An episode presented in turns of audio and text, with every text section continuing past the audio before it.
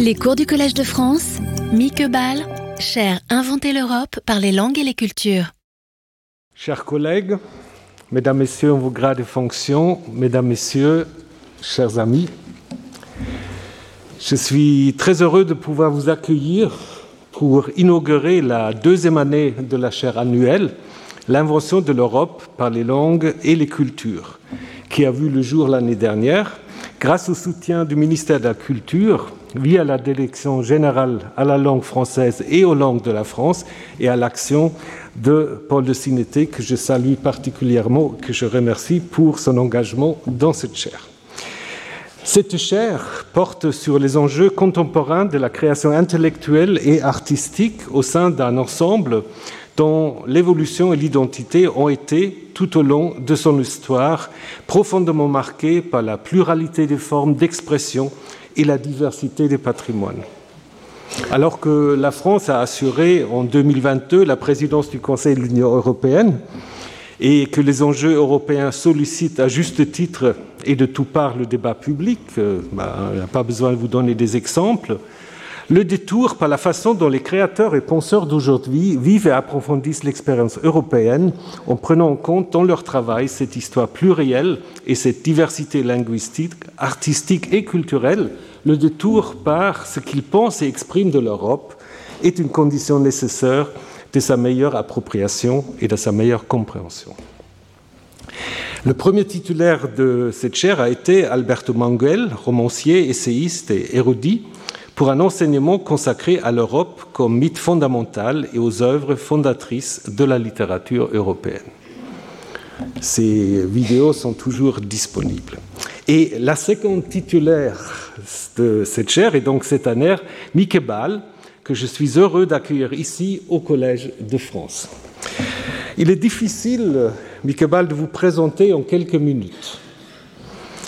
Vous pouvez peut-être consulter déjà sa page web. Je n'ai jamais vu une liste de CV et de publications de 137 pages. Donc, euh, vous pouvez vous pouvez le consulter. Il faut prendre un peu de temps, donc euh, ça ne se fait pas en deux minutes. Mieke Ball est une théoricienne néerlandaise de la culture, artiste, vidéaste, professeur émérite de théorie littéraire et d'esthétique à l'Université d'Amsterdam et à l'Académie royale néerlandaise des arts et des sciences. Auparavant, elle a enseigné dans de nombreuses universités, notamment l'Université d'Utrecht, l'Université de Rochester à New York et vous avez été professeur invité, je ne vais pas tout énumérer, c'est trop long dans des très très nombreuses universités, y compris aussi des universités françaises. Et ça aussi c'est impressionnant, vous avez dirigé 80 thèses, 80 thèses, doctorats dans des champs très très divers. Donc euh, a toujours cultivé cette transdisciplinarité, ses ressources et méthodes principales étant la narratologie et la sémiotique, dont la combinaison euh, vous a permis, cher Mikebal, d'étudier des objets culturels de provenance des médias, d'idéologies, des périodes très diverses. Je pense qu'on aura un aperçu ce soir. Son travail porte en effet sur quantité de sujets qui traversent nos sociétés. Et là aussi, je ne peux pas tout nommer. Euh, je nommerai que l'esthétique de l'art du XVIIIe siècle, en rapport avec l'art contemporain, le féminisme, la maladie mentale, les formes de la narration et la Bible. Je reviendrai quand même un peu sur la Bible. Euh, impossible d'énumérer tous vos livres au nombre de 45 et qui ont été publiés en français, anglais, espagnol et néerlandais il existe un livre en chinois sur l'œuvre de Mickey Ball. Donc ça aussi, c'est impressionnant. Parmi euh, ces livres, je voudrais juste citer euh, d'abord les derniers, son dernier ouvrage, Image Thinking, Art Making as Cultural Analysis. Je suis désolé, Paul, c'est en anglais, mais voilà, à Édimbourg 2022, ou encore Narratology in Practice à l'Université de Toronto Press 2021. Et euh, comme je vous ai dit, ce qui m'a évidemment intéressé, euh, Ball a publié des livres très importants sur l'analyse des récits bibliques, notamment sur le livre des juges, qui est un livre euh, complexe et compliqué. Et en français, je voudrais juste citer Meurtre et différence et Femmes imaginaires, l'Ancien Testament au risque d'une narratologie critique. Euh, cette trilogie de livres bibliques vous a d'abord, d'ailleurs, valu euh, le prix du meilleur livre en Bible hébraïque de la Biblical Archaeological Society en 91. En plus de vos ouvrages classiques, vous avez développé toute une œuvre originale de vidéaste. Vous avez créé euh, ce que vous nommez des vidéos-essais d'une grande perfection formelle, notamment à partir des grands classiques européens comme Don Quichotte, Madame Bovary et d'autres. Ces vidéos sont tournées dans plusieurs pays européens avec des comédiens de toutes nationalités, dont chacun dans la vidéo parle sa propre langue maternelle. Vous avez aussi analysé des images bibliques je vous euh, renvoie au petit interview que vous avez donné. J'étais particulièrement, mais je ne vous le détaille pas, particulièrement convaincu par l'analyse de euh, Joseph et Madame Potiphar, c'est Rubens, si je me souviens bien. Voilà, donc euh, vos travaux ont été largement récompensés sur le plan international. Vous avez reçu euh, de 1996 à, 2021 six doctorats honoris causa. Vous êtes membre euh, étranger de l'Académie norvégienne des sciences des lettres et passe. Donc il n'y a pas à douter que vous allez illustrer de manière originale et remarquable cette chaire portant sur l'invention de l'Europe par les langues et les cultures. Donc comme pour toutes les chaires annuelles, votre enseignement consistera en une leçon inaugurale ce soir, huit cours et un certain nombre de séminaires avec des invités extérieurs et enfin un colloque international. Le thème majeur dont vous allez traiter est celui qui donne son titre à la leçon euh, inaugurale, vous l'avez ici, un rêve culturel, l'Europe au pluriel. Donc il s'agira d'analyser, ben, vous allez le voir, en entendre, à travers les œuvres culturelles, l'aspiration à vivre ensemble d'un continent paradoxalement uni par les différences entre les cultures nationales et où l'altérité est devenue une condition du lien. Cher Mikebal, nous sommes très heureux de vous avoir parmi nous pour cette année et je vous laisse la parole. Merci beaucoup. Merci beaucoup, professeur euh, Romer. Euh, je remercie pour cet énorme honneur d'être euh, ici et d'avoir la parole cette année dans cette chaire. la ministre de la Culture, Madame Rima Abdul Malak, l'administrateur du Collège de France, le professeur Thomas Romer, l'Assemblée des professeurs et le personnel sans lequel une telle institution ne pourrait pas fonctionner. Et je remercie aussi le ministère de la Culture et plus particulièrement la Direction générale à la langue française et aux langues de France. Bienvenue à vous tous, cordialement. Votre présence me réjouit énormément. Quand j'ai vu l'accueil euh, dehors, je, pensais que j'étais folle, que j'avais un cauchemar ou un rêve un rêve, c'est un mot-clé dans mon discours. Ce que vous avez vu et entendu en entrant était la vie dans le bureau de presse pendant le sommet à Bruxelles du Conseil européen où se réunissaient 27 euh, chefs d'État et des gouvernements des États membres le 23 et 24 euh, juin 2022.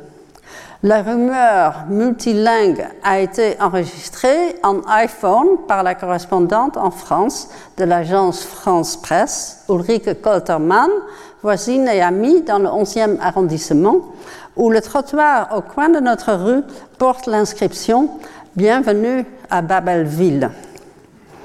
Il est vrai, notre quartier est multiculturel ou plutôt interculturel. La différence reviendra.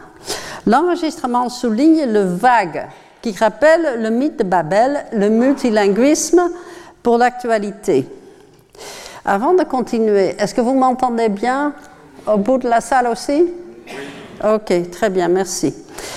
Euh, pourtant, c'est le service de presse, c'est-à-dire des personnes engagées à travailler dur pour que partout en Europe, nous soyons informés de ce que ces seigneurs détenteurs du pouvoir décident cette fois concernant l'élargissement de l'UE et la guerre de la Russie contre l'Ukraine. L'Europe pourrait être l'équivalent de Babel comme continent. Le contraste est fort avec un autre moment où on s'imaginait ce que c'est que l'Europe, datant de 70 ans, lorsque l'invention de l'Europe comme union battait son plein Je parle des photos du pionnier de la photographie, euh, photographie de rue, euh, théoricien du moment décisif euh, comme définition de la photographie, Henri Cartier-Bresson. En 1955, il publia un livre avec une couverture par Jean Miro intitulé Les Européens, titre programmatique pour le processus de l'invention de l'Europe, donc pertinent pour notre réflexion sur cette invention à la chaire annuelle. Le titre n'accentue ni la géographie, ni la politique, ni l'économie, ces trois piliers de l'idée de l'Europe, ni même les mythes métaphores dont mon prédécesseur a si superbement exposé les origines, développement, aspects, sens et leurs effets, mais le côté humain, les populations dans les pays de l'Europe. Les photos ont été faites pendant cinq ans des balades de l'artiste entre 1950 à 1955 et j'étais légèrement déçue de voir qu'il a limité cette idée aux pays les plus grands et leurs villes les plus connues, limitation qui date le livre. L'artiste a choisi pour son titre, son titre l'article défini, les Européens, tandis que la langue française offre l'option de l'article partitif, des, Européens, un échantillon d'Européens possibles, sans l'ambition de les présenter tous. Les Européens indique la vision de l'Europe de l'époque quand seulement les grands pays comptaient. D'ailleurs, en 1900, je viens de découvrir qu'en 1997, une nouvelle édition de ce livre parut chez les éditions du Seuil avec l'article partitif des Européens. C'est significatif, n'est-ce pas? Mais c'est le côté tradition qui frappe, avec la fierté qui l'accompagne. L'invocation de tradition regarde vers le passé, souhaite préserver et accentuer les différences. Ce qu'il présente, présente existait déjà. C'est le contraire de l'invention. On voit ce à quoi on s'attend. Des images qui, comme l'artiste l'écrit dans sa préface, citation, surprennent par la combinaison de nouveauté et familiarité. Fin de citation. Mais la familiarité, euh, prédomine dans les vêtements, occupations, cadres et classes sociales. Des femmes construisant des bâtiments en URSS, des hommes fêtant une victoire sportive dans le pub en Irlande, des reconstructions de ruines en Allemagne, des sculptures antiques sur des maisons modernes en Grèce et la haute société anglaise, ici à droite. Des traditions géographiquement et historiquement très différentes. Et on ne voit rien d'autre de l'autre côté de l'invention continue de l'Europe. Un souhait de rapprochement, de mélange. Ces photos sont des œuvres d'art de qualité superbe, j'ai rien à redire à cette qualité.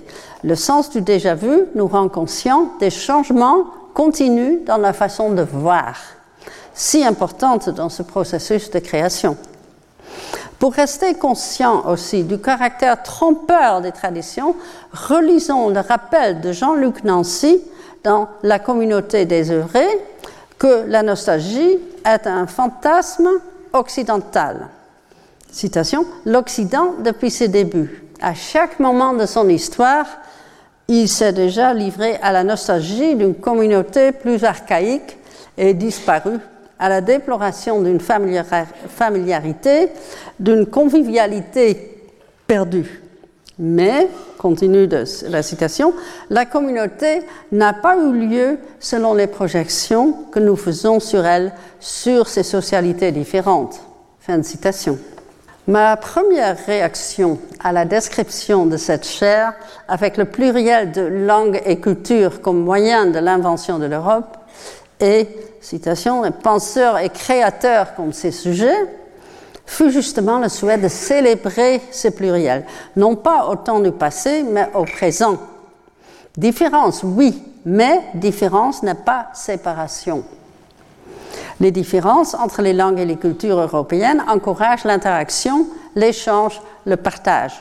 La curiosité de connaître ces autres avec qui nous partageons l'espace est ce que je vais désigner comme la sémiosphère du continent. Je reviens sur ce terme. Les modes de faire sens et communiquer au-delà ou à travers les différences entre les langues. Ce qui importe pour une telle Europe, c'est l'appréciation des différences, à la fois entre les pays qu'à l'intérieur de chaque pays ou région. J'aborderai quelques-uns des enjeux qui distinguent les pays européens entre eux et encouragent le débat et l'amalgame, ce qui est, ce qui fait l'Europe.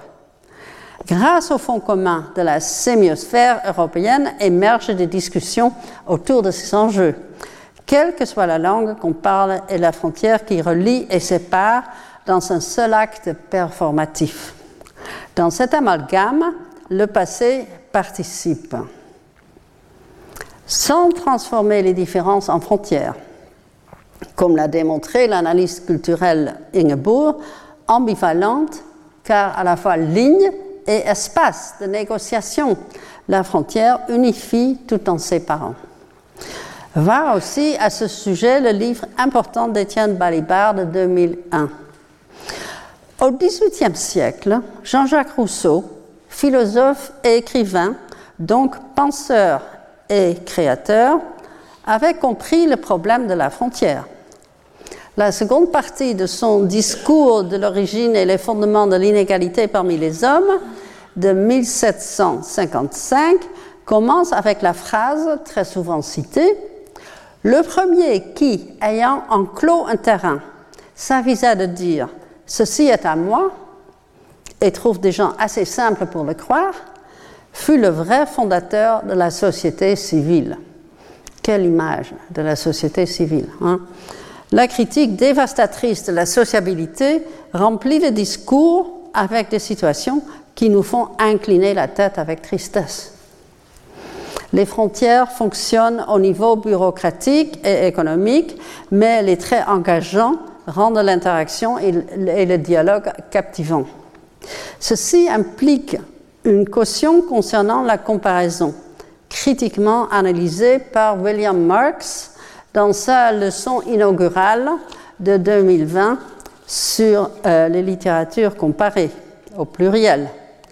Dans la discipline de littérature comparée au singulier, l'obsession est souvent, de tracer les différences, préférablement entre les domaines linguistiques équivalents à nationaux. Marx critique le concept récent de littérature mondiale ou globale, destiné à éteindre l'idée du canon sans questionner la hiérarchie qu'elle implique.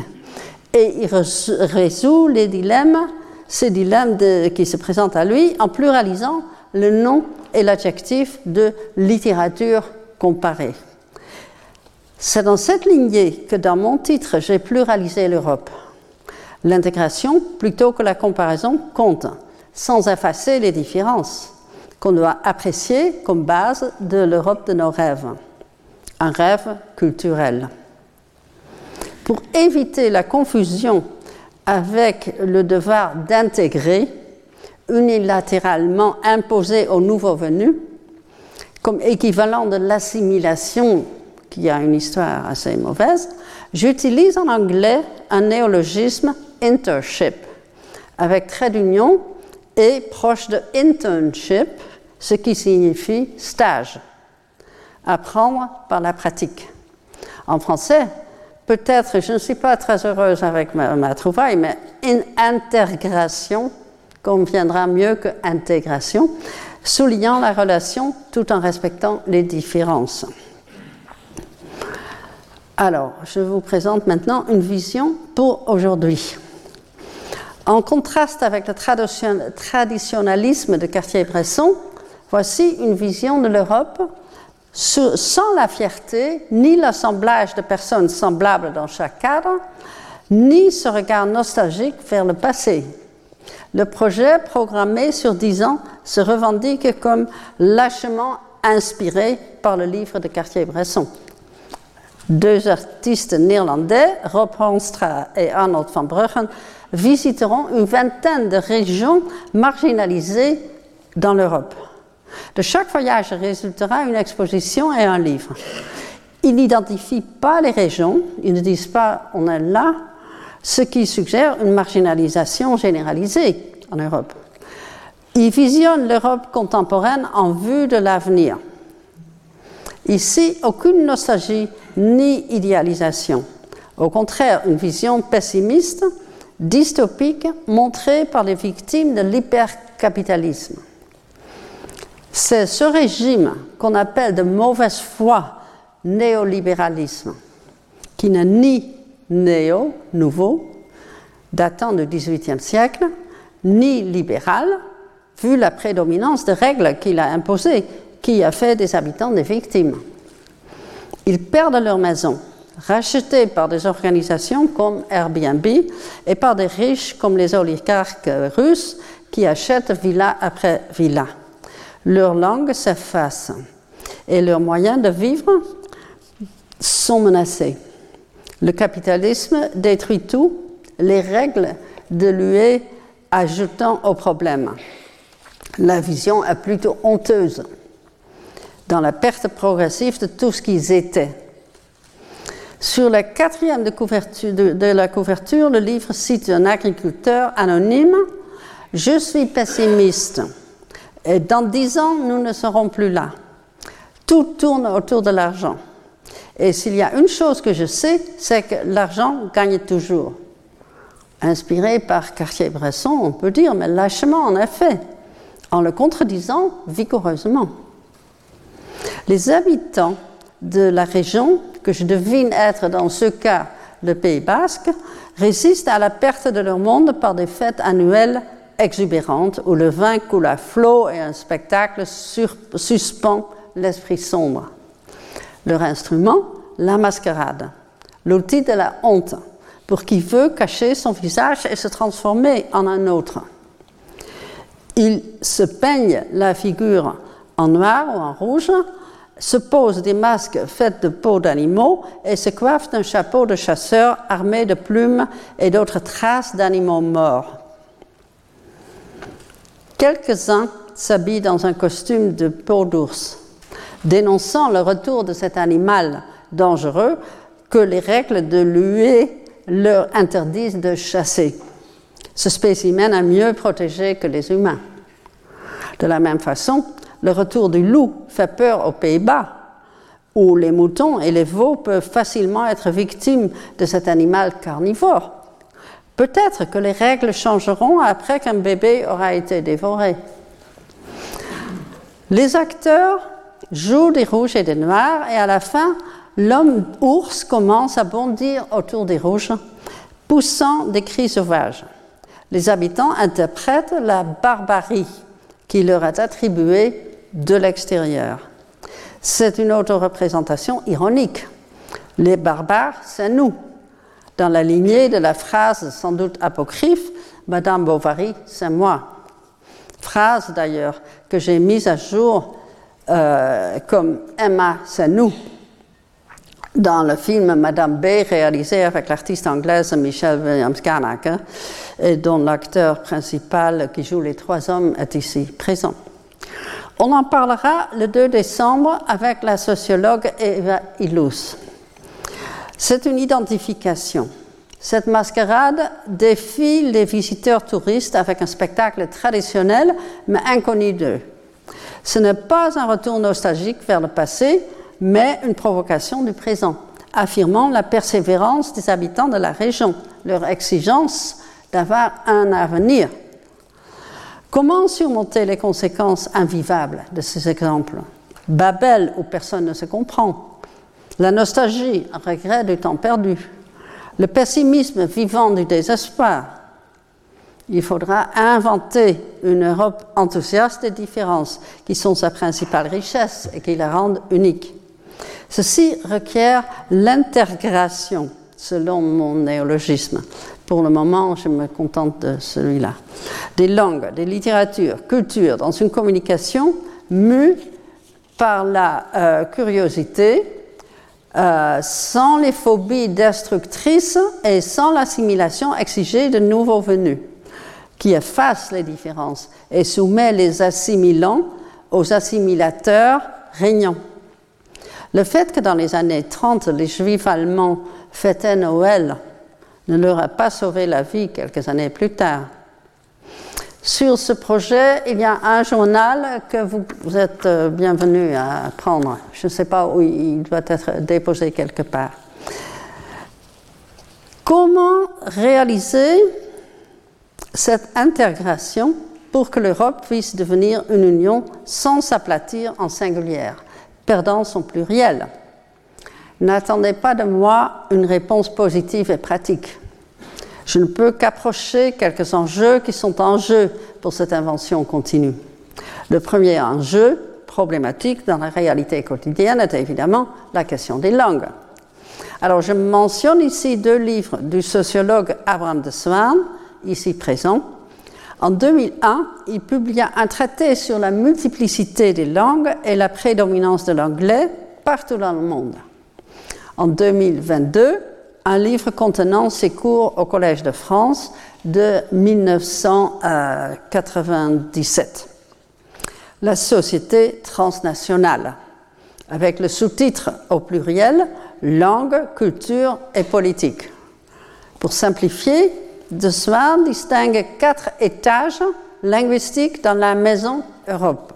Premièrement, la société domestique où la majorité des habitants parlent leur propre langue la plupart des diglossaires avec l'anglais disponible comme deuxième langue.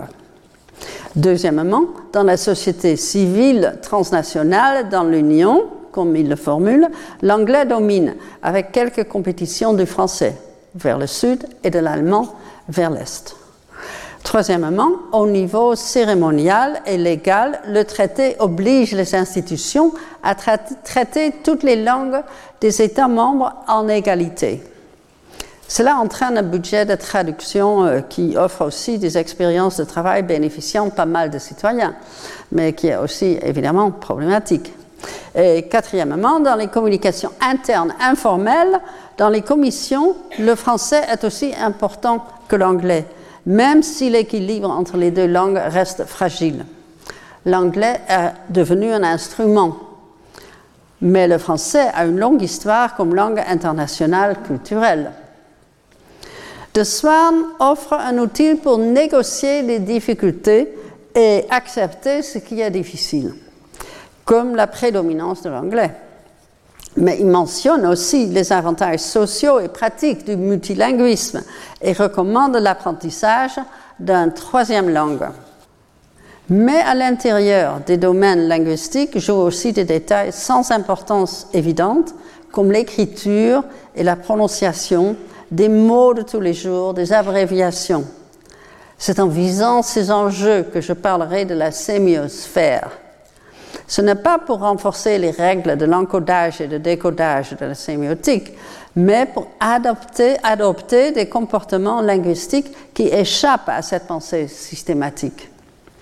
Des détails quasi négligeables qui font du locuteur soit quelqu'un qui appartient, soit quelqu'un qui reste un étranger. Que veut dire, par exemple, cette maman à propos de son enfant? C'est sympa, il a son ami et après il part en colo. Est-ce que vous comprenez tous ce qu'elle dit? Moi, ça m'a pris un moment. Hein. Le dictionnaire n'aide pas vraiment. Souvent, pour des noms propres, il suffit de déplacer l'accent.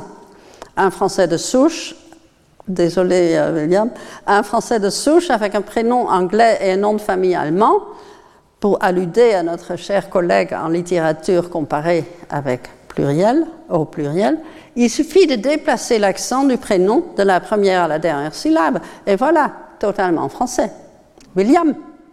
Il y a des solutions, dont la traduction par ordinateur vient comme une aide importante, à moins de se heurter, comme c'est mon cas, au logiciel qui refuse d'accepter le premier E dans mon prénom. Résultat, Mieke devient Mike. Une femme européenne devient un homme américain. Méfions-nous de la confiance aveugle dans les machines. Alors, je passe au, sujet, à l'enjeu suivant. Intégrer l'imagination. Je recommande le mélange de l'intellect et de l'imagination, caractéristique des objets, approches et questions de recherche dans les sciences humaines. Le domaine des penseurs et créateurs, mentionné comme inventeur de l'Europe dans la description de la chair. Les œuvres se répondent et répondent aux différences. Là réside le pouvoir d'invention des langues et cultures plurielles avec leur recours à l'imagination, la créativité. Ce sont moins les règles que les idées inouïes qui unifient cette grande et magnifique diversité. La liberté d'esprit permet la création d'idées comme résultat de l'intégration du penser et du faire, activité du créateur-penseur.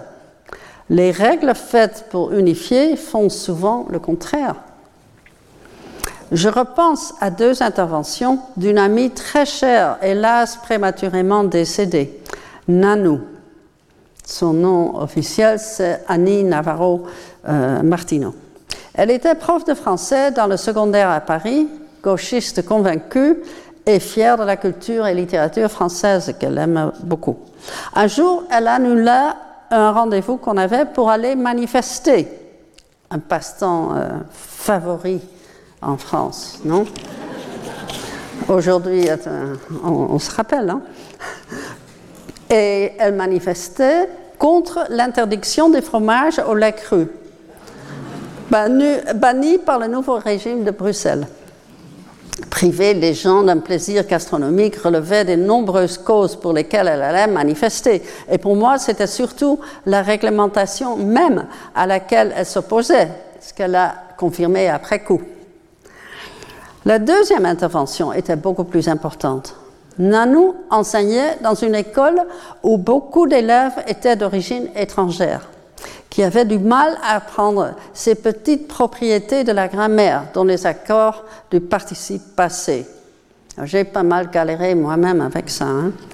Son engagement avec ses élèves était aussi radical que son gauchisme. Donc, plutôt que de leur infliger des devoirs supplémentaires et de mauvaises notes, pendant de longues soirées, elle écrivait une pièce de théâtre du genre policier, où l'intrigue et les personnages incarnaient les règles. Les élèves étaient enthousiastes d'apprendre les lignes de la pièce par cœur, puisque, euh, et puis de les jouer avec leur voix et leur corps. Ainsi, ils s'appropriaient ces règles récalcitrantes. Qui a tué le participe passé était le titre, qui intégrait le genre policier, l'intervention avec la grammaire. La pièce fut un succès éclatant. L'apprentissage de la grammaire se transformait de souffrance en plaisir. Les progrès des élèves furent éblouissants et c'était une œuvre littéraire brillante. La participation active des élèves leur a appris bien plus que les règles de la grammaire. Je mentionne l'intégration de l'apprentissage d'une langue étrangère avec l'exubérante créativité de l'imagination et surtout le bonheur de surmonter la difficulté initiale et l'augmentation de la confiance en soi, cruciale pour la formation psychologique des jeunes, leur sociabilité et l'expérimentation. Tout a facilité l'intégration de ces jeunes dans un milieu jusque-là assez aliénant. L'invention de l'Europe a besoin de ce genre de créativité et l'intégration avec le côté intellectuel tout aussi indispensable. Si je me suis mise à partir de 2002 à réaliser des films, c'est en vue de cette intégration. Et à sa base, à la préposition inter, ou en français entre. Entrons dans entre. Il faut laisser tomber l'idée de l'identité européenne, fanatiquement poursuivie surtout par des partis populistes, en faveur de celle plus interactive et active d'une identification avec des personnes, idées, phénomènes de son choix. L'identification n'est pas un trait, mais c'est un acte dans le présent, orienté vers l'avenir. Euh, euh, oui, alors, le défi pour l'Europe est alors de choisir avec quel projet et idée chaque pays, chaque personne s'identifie. L'identité n'est pas quelque chose que nous avons, mais que nous devons réaliser dans une pluralité d'identifications possibles. L'idée d'une identité européenne empêche plutôt que d'encourager de faire partie de l'Europe, car elle fixe et définit et sépare. le sinologue français François Julien, l'auteur libano-français Amin, Malouf et l'historiographe américain Hayden White m'inspirent en cela, chacun des autorités dans leur domaine respectif.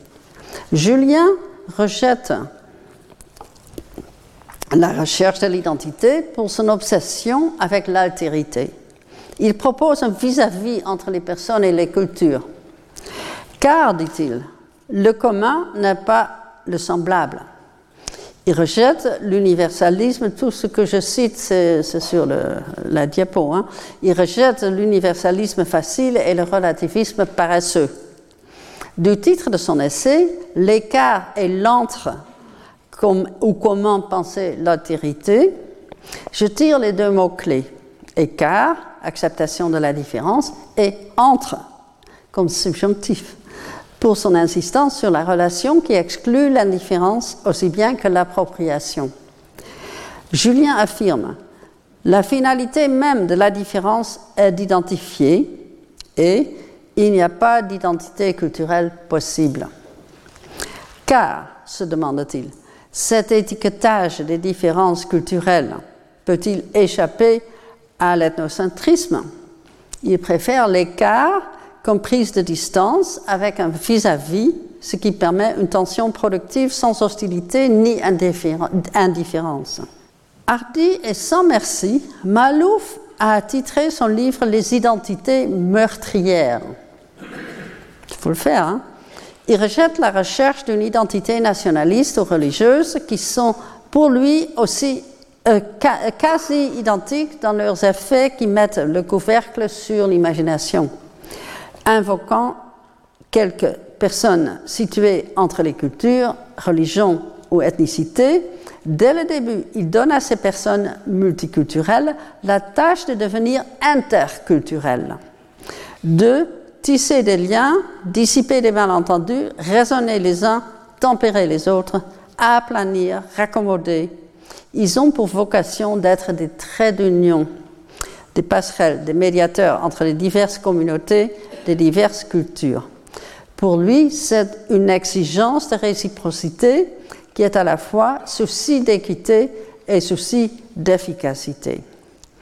Comme Abraham de Swan, Malouf recommande le trilinguisme. La langue maternelle habituelle comme première. L'anglais utile comme la troisième. Et entre les deux, une utile langue, une autre langue librement choisie. Et je cite, pour chacun, elle serait dès l'école la principale langue étrangère. Mais elle sera bien plus que cela aussi. La langue de cœur, la langue adoptive, la langue épousée, la langue aimée, non, le choix des mots ici euh, à signification affective est éloquent. Au-delà de ce bagage minimal, ils auront leur langue privilégiée de communication, librement choisie selon leur propre affinité et par laquelle s'accomplirait leur épanouissement personnel et professionnel. Fin de citation. Alors, Hayden White, qui, avec son livre Meta-History, de 1973 a définitivement transformé la conception de l'historicité, rejette la tentative de déterminer ce que serait une identité européenne. Il est férocement contre cette recherche, parce qu'il voit dans cette recherche d'une identité européenne la répression de la complicité de l'Europe avec l'extermination des Juifs, une tentative de nier que l'antisémitisme a participé dans l'effort de marquer la civilisation européenne dès le début. Raison suffisante pour résister à la recherche de l'identité européenne. Avec ces trois critiques, je propose la construction d'une relationnalité entre pas basé sur des propriétés, mais sur une identification active facilitée par l'intégration de la pensée et de l'art, ce double créateur d'idées. Avec les idées, on peut s'identifier. Pour conclure, provisoirement, ce qui compte, ce n'est pas les traits, mais les traits d'union.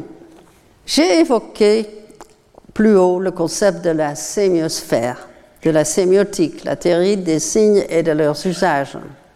Ce n'est pas un système, c'est plutôt un espace flou où certains signes se comprennent sans faire partie de langues spécifiques. Les gestes, les mimes, les façons d'interagir dans la rue, le concept aide à comprendre ce qui se passe dans cette région au pluriel, région, pas dans le sens géographique, mais plutôt selon l'esthétique saharienne de Deleuze, sans frontières ni forme fixe. Ne généralisons pas trop. Le trait d'union réunit deux choses distinctes, mais l'unité qui s'ensuit peut aussi devenir une frontière, excluant ce qui n'est pas connecté par le trait. Comme Abraham de Swan m'a rappelé, l'usage fréquent de l'adjectif judéo-chrétien se réfère à un domaine religieux inexistant on est juif ou chrétien, mais jamais les deux. Il sert plutôt à former une frontière qui dit pas musulman. Comme les signes plus percutants, ces petits signes peuvent endosser des sens souhaitables ou non, réunifiants ou excluants. Dans cette sémiosphère, on peut, comme l'avait fait Cartier-Bresson et le font maintenant Ornstra et Van Bruggen, on peut voyager, découvrir, voir. Et cet acte de voir peut nous aider à décider avec quoi ou qui nous voulons nous identifier.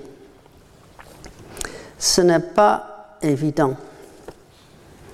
Avec la précarité de l'état actuel du monde, les conséquences désastreuses du Brexit, l'invasion russe en Ukraine, l'agressivité contre les demandeurs d'asile entre la Pologne et le Bélarus est de plus en plus, à ma grande honte, aux Pays-Bas aussi.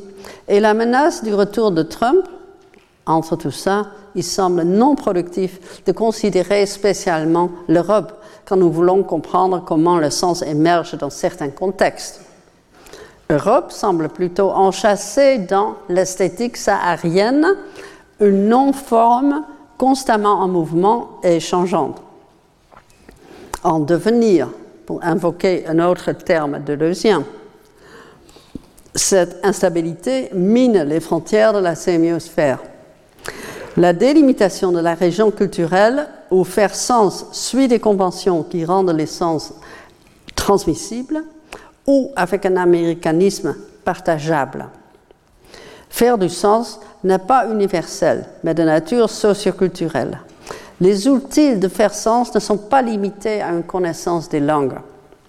Pour faire sens, il faut écouter, dialoguer, la rétrospection, la créativité d'imaginer d'autres possibilités.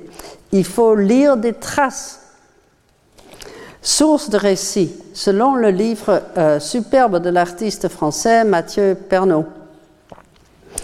Les sens émergent dans ces rencontres. Il faut analyser la production du sens dans sans la simplicité de la rigueur du dictionnaire, ainsi que sans éliminer l'affectivité incluse dans la subjectivité. Connectons la sémiosphère avec deux domaines mentionnés dans la présentation de la chair, celui de la pensée, via mon approche dans ma recherche, avec celui de l'art, en invoquant un peintre qui, selon les dires, a appris de ses voyages en Europe le norvégien Edvard Munch. D'abord le côté universitaire. Dans un volume publié à l'occasion du centenaire du sémioticien proéminent Juri Lotman, l'Estonien Peter Torop commence son chapitre sur la sémiosphère en disant que ce concept marque la transition chez Lotman vers une analyse culturelle dynamique. Il continue que le concept a voyagé d'un champ terminologique vers d'autres. Et termine sa demi-page introducteur, euh, introductrice ainsi. Sémiosphère signale la complémentarité des disciplines qui étudient la culture, le mouvement vers la création d'une théorie générale de la culture et une méthodologie flexible. Une tâche lourde. Trois idées dans cette demi-page sollicitent mon identification. Analyse culturelle, le concept à voyager et une méthodologie flexible. La première, l'analyse culturelle, constitue la base de l'Institut de recherche ASCA que j'ai cofondé à l'Université d'Amsterdam en 1994. L'insistance sur l'analyse sied l'engagement de Lotman à ce qui en France a une longue tradition, l'explication de texte, ou en anglais close reading. Je regrette l'abandon de l'apprentissage d'une analyse détaillée, attentive à la spécificité des idées et des formes dans chaque artefact. L'analyste devrait admettre qu'en citant ou alléguant des artefacts, ces derniers peuvent répondre à l'analyse. Pour donner la parole aux œuvres, il faut relire la citation en rapport avec, avec ce qu'on a écrit avant de les citer. S'il y a des choses qui clochent dans cette comparaison rétrospective, tant mieux. C'est ainsi qu'on apprend. La deuxième idée est le sujet de mon livre Traveling Concepts in the Humanities, les concepts baladeurs dans les humanités, actuellement en traduction au français. Et la troisième idée a été un engagement durable dans ma recherche et enseignement. Je n'ai jamais accepté les frontières rigides entre les disciplines qui empêchent de faire des sauts imaginatifs et créatifs. Les trois remarques dans cette demi-page de Torop sur la sémiosphère constituent ma sphère pensée saharienne, oups, pardon, euh, intellectuelle personnelle. Alors, voyager dans la sémiosphère européenne, qu'est-ce qui se passe? Dans une sémiosphère consistant en de si nombreux pays, paysages, habitudes, langues et cultures, on peut se balader. Voyager est devenu tellement normal que les limitations dues à la pandémie ont été ressenties comme une privation pénible. Mais les voyages auxquels on est si habitué concernent le plus souvent l'économie, ou le loisir, les affaires ou le tourisme.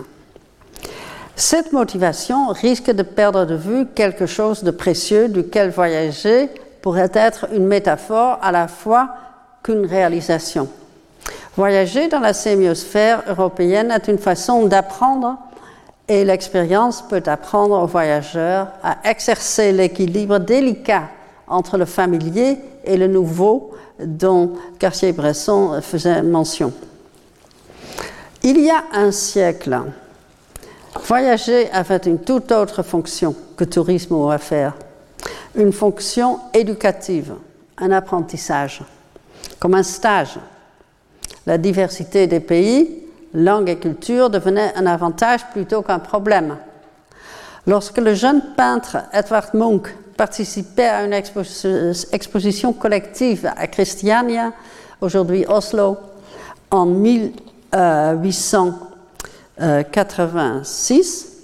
Un journal local écrivait que l'artiste devrait obtenir une bourse pour voyager afin d'apprendre davantage. Voyager, c'était une façon libre d'apprendre, une expérience éducative au-delà de l'académie. Aujourd'hui, ce serait comme les jeunes avec sac à dos prenant une année de transition entre le bac et la fac. Le journal avait raison. Munch allait devenir le plus grand peintre de l'art norvégien et au-delà. Maintenant, exposé, vous avez eu de la chance, exposé au musée d'Orsay. Tout en expérimentant la solitude que voyager seul entraîne. Ces deux réalisations sont liées. La façon dont voyager avait cet effet transformatif qui démontre qu'il a pris davantage résulte du voyage comme stage, comme internship. Quelques peintures des années 1890 euh, le démontrent. Les chants, dans le sens de Pierre Bourdieu, où il apprenait davantage, oscillaient entre regarder et voir, avoir des expériences, peindre et penser, changer d'opinion, voir des choses nouvelles et les voir de façon différente, explorer des terrains nouveaux. Voyager devint le dispositif qui l'aidait à dépasser ses limitations, transgresser ses propres frontières. Non seulement son art entra des avenues nouvelles grâce au voyage, mais aussi sa pensée, à l'aide de ce que j'ai appelé des concepts voyageurs, a facilité sa façon de devenir un artiste pensant. En 1991, 1891, Munch a peint deux vues d'en haut de rue de Paris, expérimentant l'étrangeté. Les deux œuvres, rue Lafayette et rue de Rivoli, ensemble explorent l'indifférence, la curiosité, l'effort et l'inaccessibilité. Et toutes deux présentent la hauteur comme forme de la distance visuelle. L'homme dans la rue Lafayette n'engage pas la ville. Les coudes reposant sur le balustrade, balustrade, il est simplement là, debout. Sa pose ne suggère pas un regard actif, il semble plutôt résigné à son incapacité de voir. C'est comme s'il est frappé d'impuissance par la vue d'en haut. Ce n'est pas étonnant, en vue de l'autre peinture, rue de Rivoli. Et la question que les deux ensemble posent, comment peut-on devenir un voyageur regardeur? L'espace entre les deux côtés de la rue est plus étroit que dans l'autre vue on ne voit que des flous et des points signifiant distance et vitesse. C'est une figuration de la vie urbaine. À distance, ou une rue transversale désignée par des taches et des points entre la rue principale, la fin triangulaire indique avec ironie l'idéalisation de la perspective linéaire trompeuse dans l'histoire de l'art depuis la Renaissance. Dans la moitié basse de l'image, on voit des voitures, des chariots et sur le trottoir des gens qui marchent. En bas à gauche, quelques figures semblent debout en train de bavarder. Mais personne ne semble remarquer, encore moins se soucier de cet homme sur le balcon, ici invisible, mais suggéré par la distorsion de l'échelle. Ces deux peintures ensemble figurent ce que voyager signifie arriver dans un monde différent, seul. Ça devient évident quand on les juxtapose à une peinture à composition semblable à rue Lafayette, boulevard Haussmann, du peintre parisien Gustave Caillebotte de 1880. Outre la différence du style, Caillebotte, peignant dans un style beaucoup plus réaliste, mais outre cette différence, la principale différence est la présence du second monsieur. Celui-ci, les mains dans les poches, signalant l'indifférence, ne regarde même pas. Pourquoi le ferait-il? Il connaît sa ville comme ses poches. Ce qui importe, c'est qu'ils sont ensemble, même sans communiquer. Ils ne sont pas seuls. Évidemment, retournant à rue Lafayette, un jeune artiste ambitieux ne va pas s'identifier avec l'homme mûr désactivé sur le balcon, ni être intimidé par l'anonymat de la vie urbaine rapide. Ce qu'il ferait devient visible dans une autre peinture, peinte bien plus tard, alléguée pour sa figuration de la pensée du voyageur apprenant, pensant. Munch voyageait surtout entre la Norvège, la France et l'Allemagne. Et parfois, il faisait des trajets aller-retour, parfois, il parcourait des triangles. Munch passait beaucoup de temps dans le domaine de l'ophtalmologiste Max Linde, un collectionneur d'art célèbre à Lübeck. Linde avait des sculptures de Rodin dans son jardin et des peintures de Munch dans sa maison. Ayant vu le Rodin à Paris, puis dans l'ambiance familiale à Lübeck, l'expérience a dû renforcer pour Munch deux aspects de ses voyages et stages. Le souvenir de la sculpture large avec le menton sur la main aurait suggéré à l'artiste l'ambiguïté de l'iconographie de la mélancolie, thème qu'il peignait souvent. Cela devient clair quand on croise le penseur de Rodin avec la gravure Mélancolia 1 de Dürer. L'ambiguïté, est-ce que j'ai... Non, pas encore. L'ambiguïté visuelle est essentielle pour comprendre l'art comme encourageant l'identification. Et puis, ayant une tendance à la mélancolie et en avoir souffert encore plus pendant ses voyages, la confrontation constante avec la différence et l'indifférence, la pensée de l'artiste a pu être enrichie par l'idée de penser que Rodin avait superposé sur la mélancolie. Ajoutant de la couleur à la sculpture noire, du rose, du vert et un peu de bleu, Munch a intégré l'art de la peinture à celui de la sculpture. Il a connecté, identifié l'art de plein air avec l'art d'intérieur, ainsi que l'art de l'autre artiste et l'autre médium au sien. L'ombre du piédestal de la sculpture qui se termine par un triangle euh, à gauche, euh, ici on le voit un petit peu, euh, est une figuration de cette triangulation.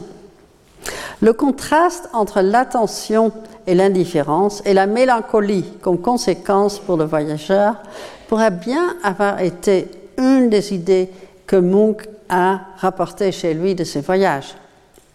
Peindre la sculpture de Rodin avec sa pose traditionnelle de mélancolie pendant ses voyages, Munch connecte ici son voyage en Allemagne avec ses voyages à Paris, où il a rencontré cette autre signification de la figure avec la tête sur la main le sculpteur français a attribué au geste le sens de penser, hein, le penseur, même si le titre original de l'œuvre fut poésie.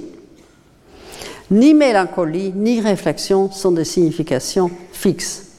C'est voyager dans la sémiosphère européenne avec la solitude et le souhait de devenir un regardeur qui met en mouvement ça rien les actes intégrés de deux activités qui, selon la proposition de la chair, ont besoin d'être intégrées, penser et créer. Donc je termine, j'avais commencé par une vidéo, je termine par une autre. Voyager est ici une métaphore ainsi qu'une réalisation de l'apprentissage stage de devenir un regardeur pour invoquer un substantif que propose l'artiste belge brillante Anne-Veronica Janssens ici présente, si je ne me trompe pas. Son travail brise la passivité du spectateur, connecte le visible et le tangible et met l'art en mouvement. Cet été, elle a installé une œuvre imposante au Panthéon, pas loin d'ici, que vous pouvez encore voir jusqu'au 30 octobre. Ne le ratez pas. Un énorme miroir circulaire est installé au sol sous la coupole centrale avec ses peintures historiques, sous le fameux pendule de Léon Foucault de 1851, reflété. Qu'on regarde vers le haut ou vers le bas, on voit la même chose. Mais dû au renversement, les deux vues semblent très différentes. Ces œuvres réorientent le regard et font du voir un regard un regarder actif engageant un spectacle toujours instable et en mouvement. Dans un entretien, l'artiste penseuse explique que son terme regardeur sollicite le mouvement des spectateurs pour qu'ils puissent voyager à l'intérieur de cette architecture, afin de percevoir un peu cette élasticité, cette manière de sentir les espaces, de ressentir l'existence de ce vide, de quoi est rempli ce vide, mais aussi d'expérimenter une sensation de vertige. Fin de citation. L'acte de voir ici voyage dans tous les sens, du haut à bas, du bas en haut, du passé au présent, de la stabilité au mouvement. Elle conclut, citation, Regarder est pour moi une manière active de voir, de comprendre, L'intégration entre percevoir et comprendre rejoint parfaitement cette intégration que poursuivait Munch dans ses peintures de voyage. Janssens est une artiste penseuse qui s'adresse dans ses œuvres aux phénomènes naturels, physiques, dont, dans le cas du Panthéon, le mouvement même de la Terre. L'intégration de pensée et créer nous encourage à nous identifier un spectacle qui, tout en mouvant, nous meut à vivre ensemble dans l'identification avec les éléments, idées, sensations, paysages. Euh, euh, euh, idée, sensation, paysage, personne, d'une sémiosphère où rien n'a une identité fixe, mais qui n'est pas non plus arbitraire. Car le mouvement, tout en empêchant la fixité, est la base de la vie. Ce qui spécifie l'idée de l'Europe dans cette œuvre mouvement est le fait que, évidemment aussi pour des raisons techniques, le miroir immense nous parle des tours ainsi que dans la, des tours de la planète, ainsi que dans la présence du pendule de Foucault dont on voit le mouvement. Ce miroir consiste en morceaux. De près, on ne peut s'empêcher de voir les joints, des séparations entre les morceaux. Cela brise la douceur de la perception et renforce le regard actif. C'est encore une façon dans laquelle la pluralité de l'Europe déclare son importance. La commission faite à une artiste européenne, mais pas française, d'installer une œuvre dans ce monument tellement français révèle une identification de la France à l'Europe. Chaque tentative de regarder vers le reflet en bas pour voir la coupole inversée se heurtera à une brisure, une coupure dans la surface et même dans sa propre image. Ainsi, l'œuvre persuade le regardeur à activement voir et assumer cet aspect pluriel du continent, plutôt qu'un tout euh, unifié. Par ces ruptures, ce que nous aurons peut-être considéré comme des frontières doit maintenant être considéré comme des défis excitants du genre que les frontières linguistiques et administratives posent, tandis que les possibilités de communication sémiosphérique nous assistent à transformer les frontières en différences fascinantes. La force de l'Europe réside là. Un rapide remerciement. Le travail de penser faire des penseurs artistes n'est jamais fait dans l'isolation. Je ne pourrais commencer à énumérer les nombreux compagnons de voyage qui m'ont inspiré et assisté par leur propre forme d'identification.